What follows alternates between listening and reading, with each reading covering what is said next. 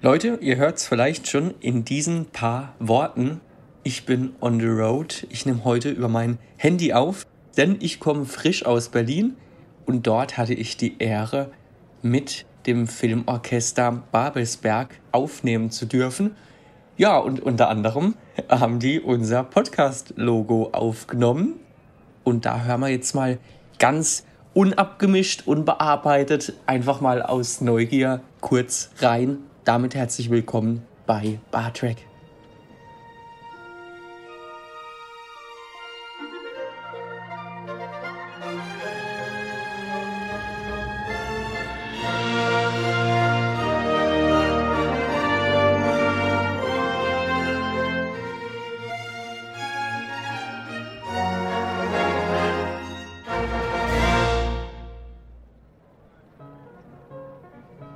So, und damit nochmal Hallo, herzlich, herzlich willkommen zurück, eben bei, ja, wir haben es schon gehört, Bar Trek, eurem inoffiziellen Star Trek Podcast, wie immer live aus der Zukunft.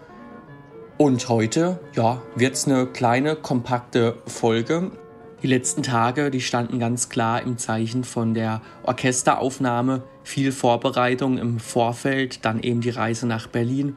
Dann wieder zurück. Für den Podcast habe ich im Zug dann gearbeitet, habe mir da die Folge angeguckt, habe mir da schon Notizen gemacht. Und ja, es war ein kompakter Zeitplan. Aber ähm, die Aufnahme mit Babelsberg, die hat mich wirklich sehr, sehr inspiriert. Die hat sehr gut geklappt.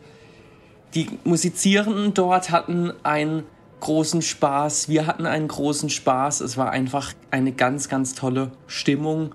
Eine hohe Produktivität. Ähm, auch die Dirigentin hat es sehr, sehr professionell gemacht und ähm, ja, ich bin da einfach mega dankbar dafür.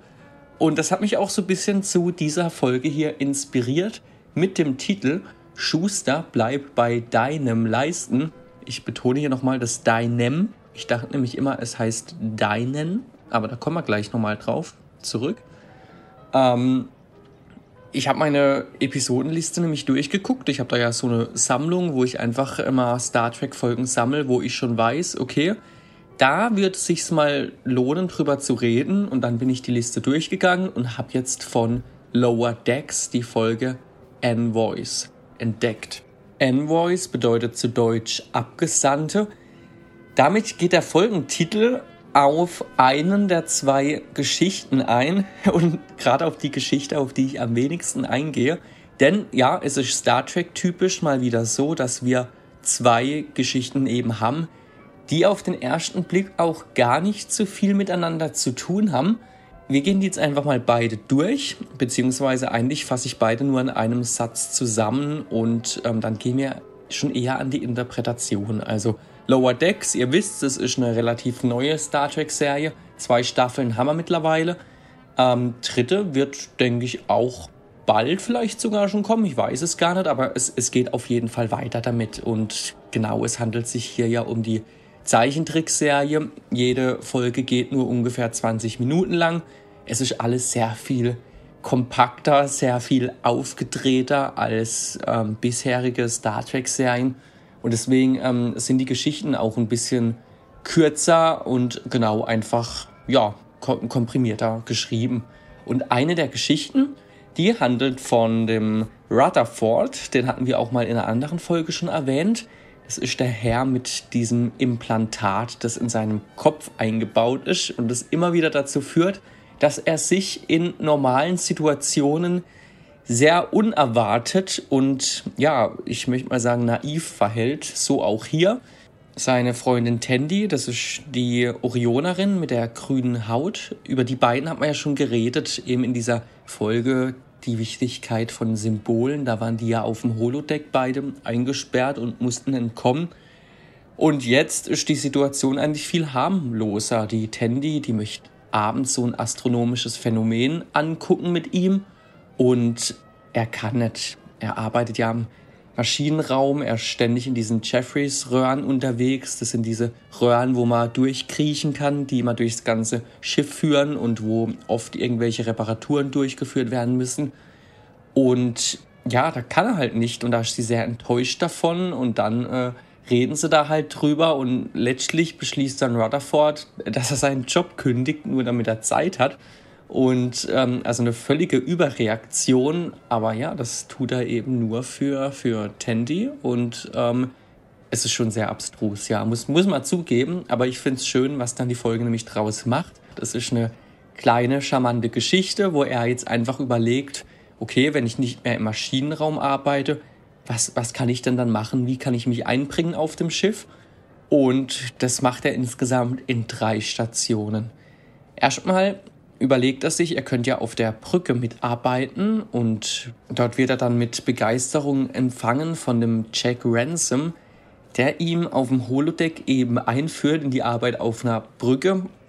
Und die Holodeck-Simulation ist komplett überzeichnet, weil gleich der erste Auftrag ähm, explodiert das Schiff äh, eigentlich äh, sofort auf die Minute genau und ähm, ja, Rutherford ist komplett überfordert und merkt schnell, der Job ist nichts für ihn, es geht alles schief bei jeder Simulation bei einer Simulation äh, wird, wird auch der Kindergarten getroffen und äh, ja, alle, alle Kinder sterben dann, wird in der Simulation gesagt und es, es ist komplett überzeichnet. Ransom sagt auch, das hatten sie noch nie, dass das passiert. Also es ist alles, der Humor ist sehr übertrieben, sehr überzeichnet. Ich, ich finde, zu der Folge passt es aber tatsächlich ganz gut. Aber er merkt jedenfalls, okay, hier kann ich nicht arbeiten. Es geht weiter zur nächsten Station, nämlich der Krankenstation. Und da meint er, ja gut, ähm, ich kann Maschinen reparieren, Menschen sind doch letztlich auch nur Maschinen, kann ich mir die Pläne durchlesen, das funktioniert. Und tatsächlich, es funktioniert, er operiert da jemanden. Dann kommt es allerdings dazu, dass die Tana, die leitende Medizinerin, sagt, dass er einen Patienten beruhigen muss. Und das macht er halt in seiner sehr rationalen Art, indem er anfängt, ihm von den Überlebenschancen des Patienten zu erzählen und immerhin 20% Risiko eines Todes bestehen. Das möchte der Patient an dieser Stelle natürlich nicht so gerne hören und bricht in Panik aus und damit ist klar für Rutherford, okay, die Krankenstation ist vielleicht auch nicht das Richtige. Weiter geht's zur letzten Station, nämlich zum Bereich Sicherheit. Denn die USS Cerritos, das Schiff eben auf dem Lower Decks spielt, die hat auch, ja, wie sich das gehört, eine eigene Sicherheitsabteilung, beauftragt von dem Shax, wenn ich den jetzt gerade noch richtig ausspreche. Das hoffe ich jetzt einfach mal. Das ist ein, ja, sehr alter, kriesgrämiger Herr, der immer da ganz verbittert reinschaut. Er ist Bajoraner, das finde ich cool, das finde ich eine schöne Referenz an Deep Space Nine, dass er dann eben auch so einen Schmuck an den Ohren trägt, wie man das zum Beispiel von der Kira kennt, ähm, aus Deep Space Nine. Und ja, auch der führt ihn erstmal ganz begeistert ein, weil ja, jemand interessiert sich dafür, um bei der Security mitzuarbeiten. Und es gibt wieder eine Holodeck-Simulation und Rutherford muss gegen einen Haufen Borg kämpfen. Also wir merken, es ist die nächste Simulation, die schon wieder komplett überzeichnet ist. Ich meine, es geht darum, dass jemand Neues da in einen Bereich eingeführt wird das wäre wie, wenn wir jetzt mal anfangen, ein Flugsimulator-Training zu machen und die erste Mission wäre in einer Boeing 747, wo auf einmal alle Triebwerke ausfallen und am besten noch ein Wirbelsturm vor uns ähm, auftaucht. Also ja, behutsam wird mit diesen Simulationen irgendwie nicht umgegangen. Rutherford stört es aber gar nicht, weil er relativ schnell merkt, er hat ja dieses Implantat eingebaut und der Witz an der ganzen Serie ist ja, er weiß gar nicht, was in diesem Implantat alles drin steckt. Also ich, ich hoffe auch mal, dass es da mal noch mehr Hintergrundgeschichte zu ihm gibt, weil mich das schon interessieren wird, wie das alles so zustande gekommen ist. Und dann klickt er sich halt durch und findet da ein Kampfprogramm und das aktiviert er und macht dann mit Leichtigkeit alle Borg im Handkampf wohlgemerkt platt. Und damit ist klar, äh, eine goldene Zukunft bei der Security ist ihm sicher. Er wird dann äh, mit großem Jubel dort aufgenommen. In dem Moment, wo aber klar ist, dass er dort mitarbeiten kann, sieht er im Hintergrund eine strahlende Jeffreys-Röhre, den Eingang eben dazu, da wo er reinkriechen könnte, um wieder das Schiff zu reparieren. Und in diesem Moment wird ihm klar, ja, nur dort liegt meine Zukunft. Also macht er das für ihn Richtige, er kündigt bei der Security und fängt wieder an, im Maschinenraum zu arbeiten. denn dafür schlägt eben sein Herz. Er redet mit Tandy darüber, die übrigens auch gar nicht äh, wusste, dass er seinen Job eben extra dafür gekündigt hat. Und ja, am Ende schaffen es die beiden, dieses astronomische Phänomen über einen Pad anzugucken in einer Jeffreys-Röhre. Während sie begeistert auf das Display guckt und sagt, wie toll das ist, schaut er seine Maschinen an und stimmt zu, er ist jetzt am richtigen Platz. Ja, und ähm, irgendwie, wenn wir uns das mal angucken, das, die ganze Geschichte ist doch wie so ein Witz aufgebaut. Wir haben immer so drei Situationen und in der dritten Situation wird dann eben die Pointe aufgelöst und die ist hier eben, dass er merkt, okay, er gehört zurück zum Anfang. Das heißt eben, wir haben keine Pointe am Ende, wo man jetzt lacht, sondern ja, einfach eine, wo trotzdem die Geschichte aufgelöst wird und ich muss da an diesen Spruch eben denken, den wir sicher alle kennen. Schuster, bleib bei deinem Leisten. So, und was hat es damit jetzt eigentlich auf sich? Ich wusste nämlich nie so recht, was mit diesen Leisten gemeint ist. Und dann habe ich einen Artikel von der Süddeutschen Zeitung gefunden. Da steht, der Leisten ist das Holzmodell für einen Schuh, gefertigt nach dem Originalfuß des Kunden. Insofern ist die generalisierende Singularform vorzuziehen, gerade bei einem ebenfalls aufs Generalisierende erpichten Sinnspruch.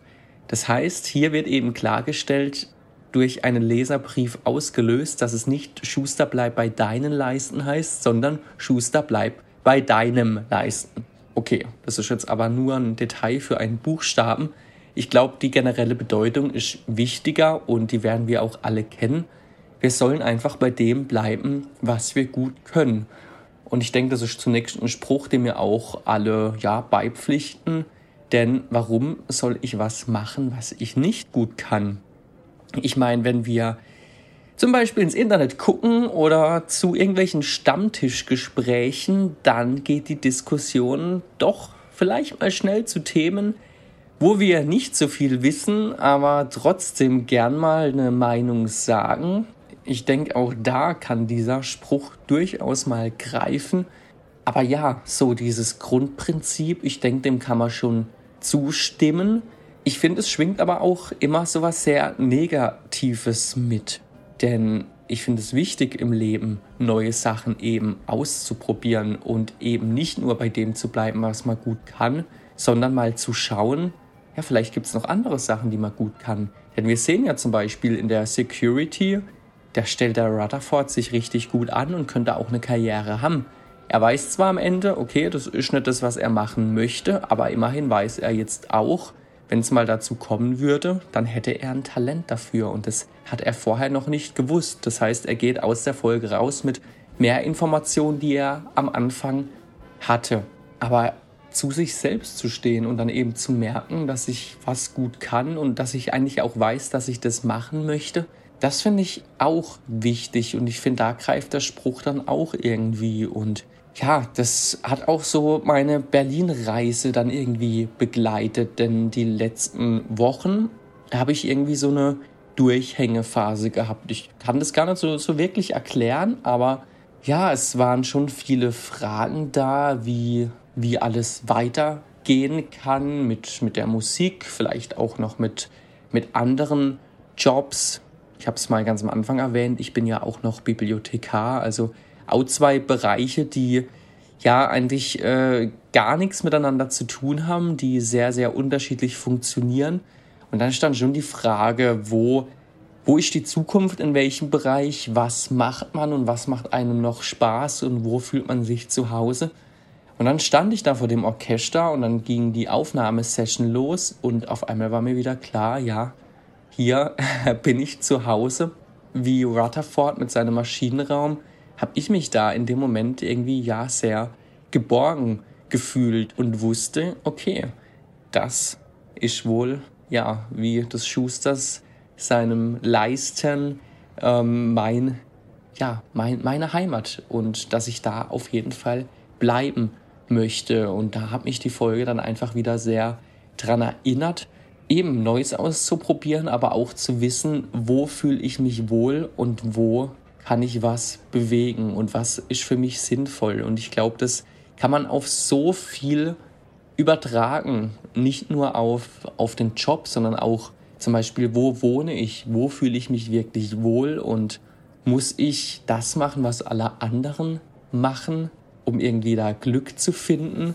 Wenn alle nach dem Studium irgendwo hinziehen, muss ich da auch hingehen oder bleibe ich vielleicht in meinem kleinen Dorf, aus dem ich gekommen bin, wo ich eigentlich weiß, ja, da geht jetzt nicht so viel wie in der Großstadt, aber das ist da, wo mein Heimatherz schlägt und wo ich noch viele Freunde aus der Kindheit habe und wo ich merke, dass ich nur da geborgen bin.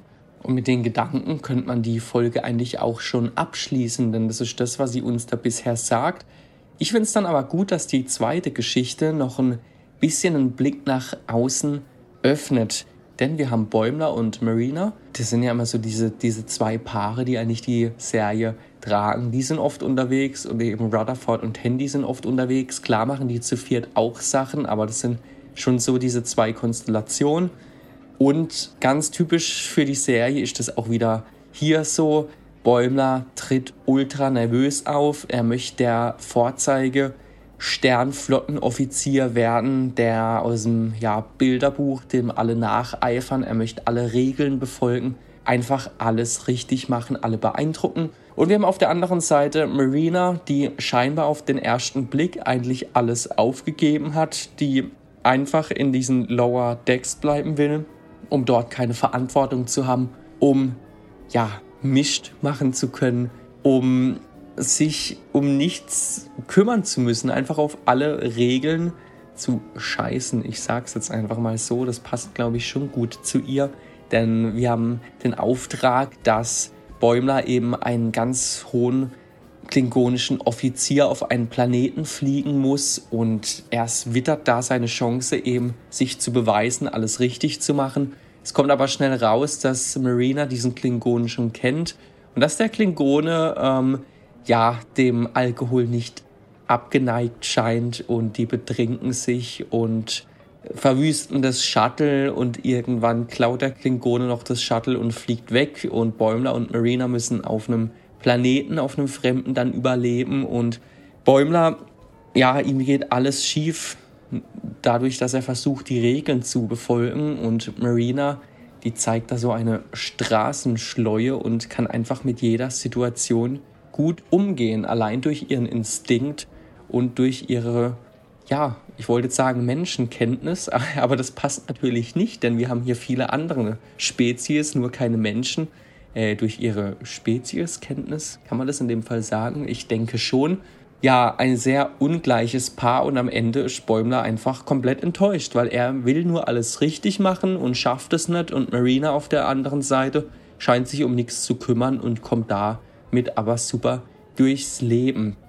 Diese Geschichte finde ich aber auch wichtig in diesem starken Kontrast, denn wir haben hier auf den ersten Blick zwei Leute, die eigentlich mit ihrer Situation zufrieden sind. Denn klar, Bäumler ist immer ultra nervös und seine Augen sind immer weit aufgerissen, weil er so Angst hat, was falsch zu machen.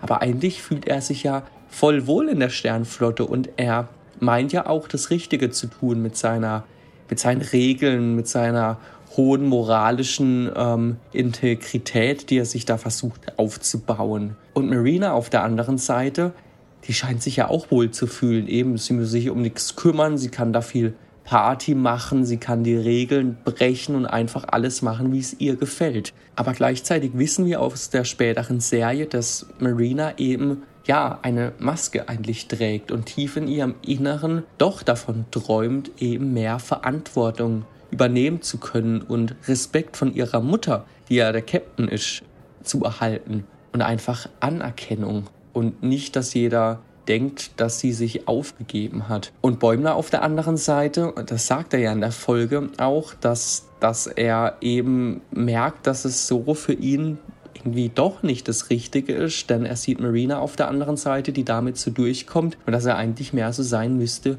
wie sie, wird ihm da klar. Das heißt, wir haben hier einfach so das Thema, dass beide eigentlich scheinbar gut in dieser Welt, in der sie sind, aufgehoben sind. Also wieder dieses Schuster, bleib bei deinem Leisten, es funktioniert ja irgendwie. Aber dass sie voneinander lernen können, dass vielleicht eine Annäherung möglich ist. Und das finde ich eigentlich einen schöne Erweiterung von diesem ganz klassischen Ding aus der ersten Folge. Ja, bleib einfach bei dem, was dir Spaß macht. Nein, diesen Horizont zu erweitern. Denn wir reden ja nicht davon, dass dann die Position, die man jetzt hat, aufgegeben wird, sondern dass man einfach so die eigene Lebensweise eben erweitert, indem man sich von anderen Leuten was abschaut, was für einen gut funktioniert und versucht danach eben zu leben und dadurch eben selber eine größere Person zu werden, eine facettenreichere. Das sagt meiner Meinung nach die Folge dazu aus. Ich bin sicher, man kann auch noch andere Sachen da rein interpretieren. Ich meine, sie geht nur 20 Minuten. Guckt die gerne mal an. Es ist ja, stellenweise auch einfach viel Unterhaltung, muss man auch sagen. Es gibt noch eine Schlägerei, es gibt ähm, ja mehrere Szenen sogar, wo es immer kurz vor einer Eskalation steht, was dann oft im letzten Moment noch von Marina gerettet werden kann. Es passiert einfach sehr viel. Ich finde, es ist eine ganz nette Folge für zwischendurch. Sicher kein Highlight, aber ich finde es eben schön, dass dieses Thema da angesprochen wird und dass wir einfach Leute sehen mit einer Passion, wie eben diesen Rutherford, der ganz arg aufblüht in seinem Job. Und das finde ich schön. Das sind schöne Gedanken, die auch eines Star Treks würdig sind. In diesem Sinne soll es das für heute auch schon gewesen sein. Habt ein schönes Wochenende, bleibt gesund.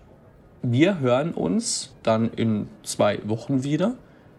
Und jetzt hören wir, hören wir zum Abschluss nochmal in die Live-Aufnahme rein von den Berlinern, Babelsberger Filmorchester. Macht es gut. Bis zum nächsten Mal. Ciao.